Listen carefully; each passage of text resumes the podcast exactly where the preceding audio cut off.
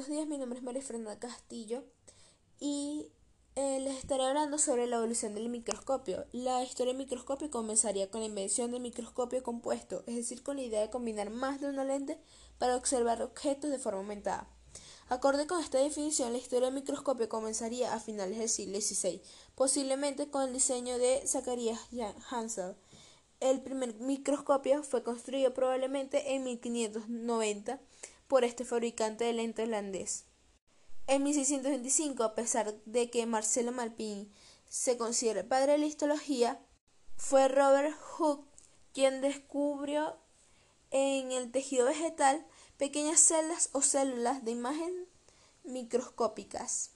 En 1675, Anton van Leeuwenhoek, biólogo holandés, eh, logra observar organismos microscópicos 240 más grandes que su tamaño real, con un microscopio creado por él mismo. Su aporte fue la incorporación del tornillo de enfoque y en 1830 se logró observar el núcleo de las células.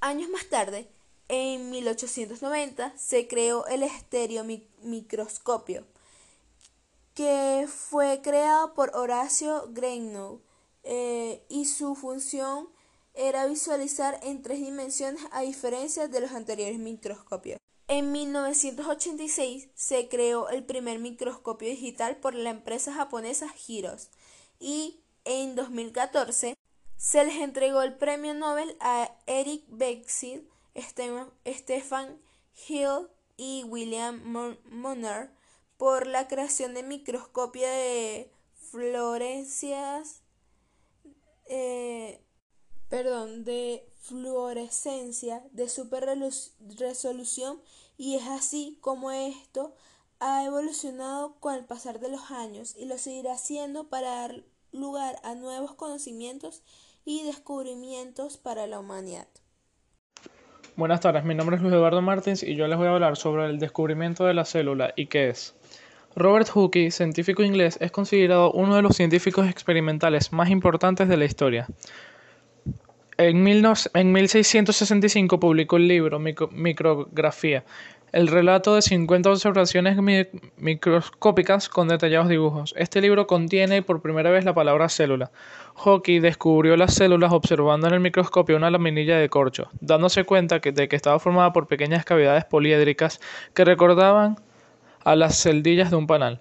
Por ello, cada cavidad se llamó célula, aunque no, podemos, aunque no pudo demostrar lo que estas celdillas significaban como constituyentes de los seres vivos. Fue un primer e importante paso para el estudio de la célula, ya que en el siglo XIX y gracias al desarrollo del microscopio óptico se introdujo la teoría celular que aportaba un nivel más en la organización de los seres vivos. En Alemania comenzaron a relacionar a las células y sus alteraciones con las, con las patologías. La célula es el componente básico de todos los seres vivos. El cuerpo humano está, está, compuesto por billones de células. Le brindan estructura al cuerpo, absorben los nutrientes de los alimentos, convierten estos nutrientes en energía y realizan funciones especializadas. Hola, buenos días. Yo les estaré hablando sobre las estructuras de las células. La célula es una estructura constituida por tres elementos básicos: membrana plasmática, eh, citoplasma y material genético, o sea, ADN. Las células tienen la capacidad de realizar las tres funciones vitales, que son nutrición, relación y reproducción. La forma de las células está determinada básicamente por su función. La forma puede variar en, función de la ausencia de, de pared celular rígida, de las tensiones de uniones a células contiguas, de la viscosidad del citosol de fenómenos osmóticos y de tipo de citoesqueleto interno. El tamaño de las células es, también extremadamente variable. Los factores que limitan su tamaño son la capacidad de captación de nutrientes del medio que les rodea y la capacidad funcional del núcleo. Cuando una célula aumenta de tamaño, aumenta mucho más su volumen que su superficie.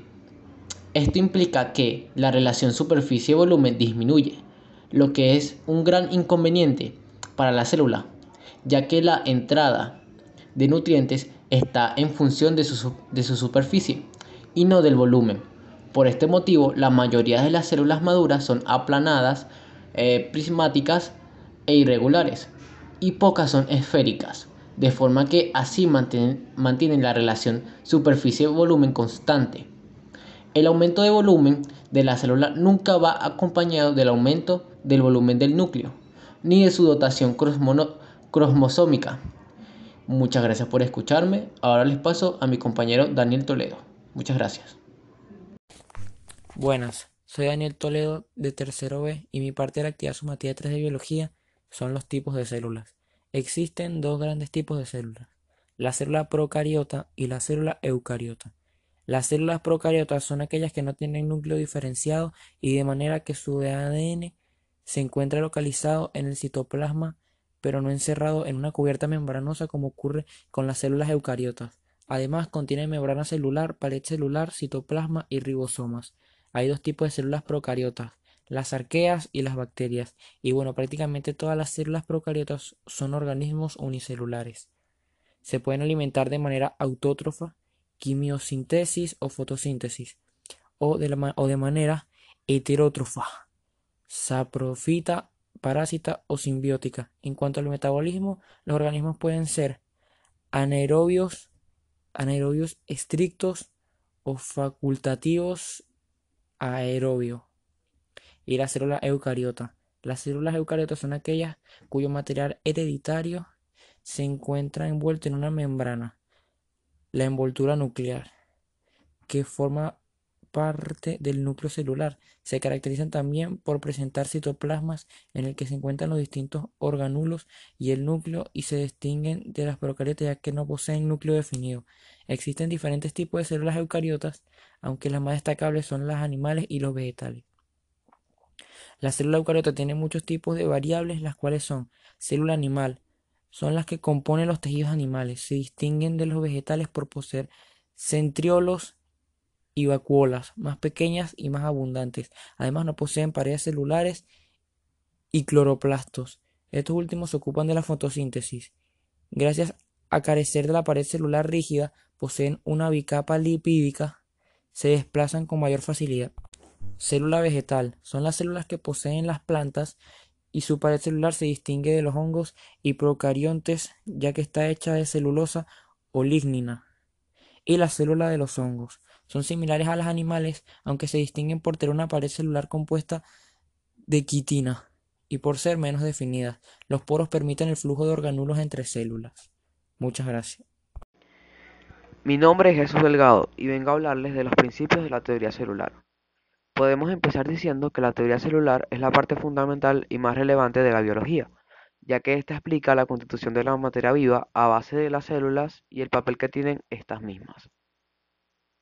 A la teoría celular se le descubrió debido a una serie de avances científicos que fueron ligados a la mejora de la calidad de los microscopios. En 1665, el científico inglés Robert Hooke, examinando una lamilla de corcho al microscopio, observó que ésta está formada por pequeñas cavidades poliédricas a las que denominó células, que significa celdillas. Por esta circunstancia, se le considera como el descubridor o padre de la célula.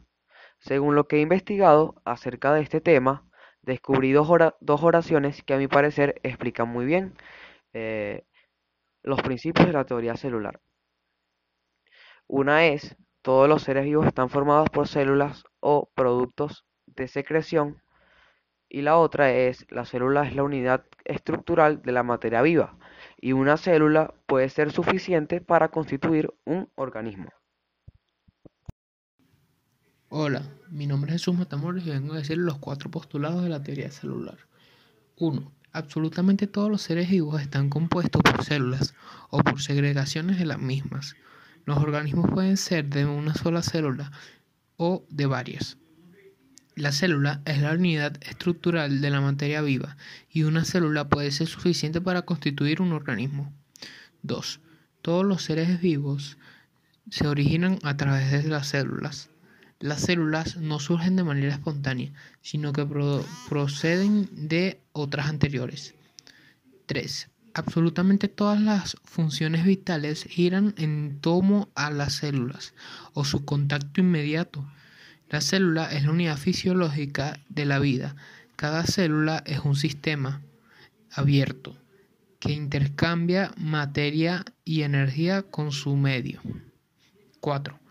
Las células contienen el material hereditario y también son una unidad genética. Esto permite la transición hereditaria de generación en generación.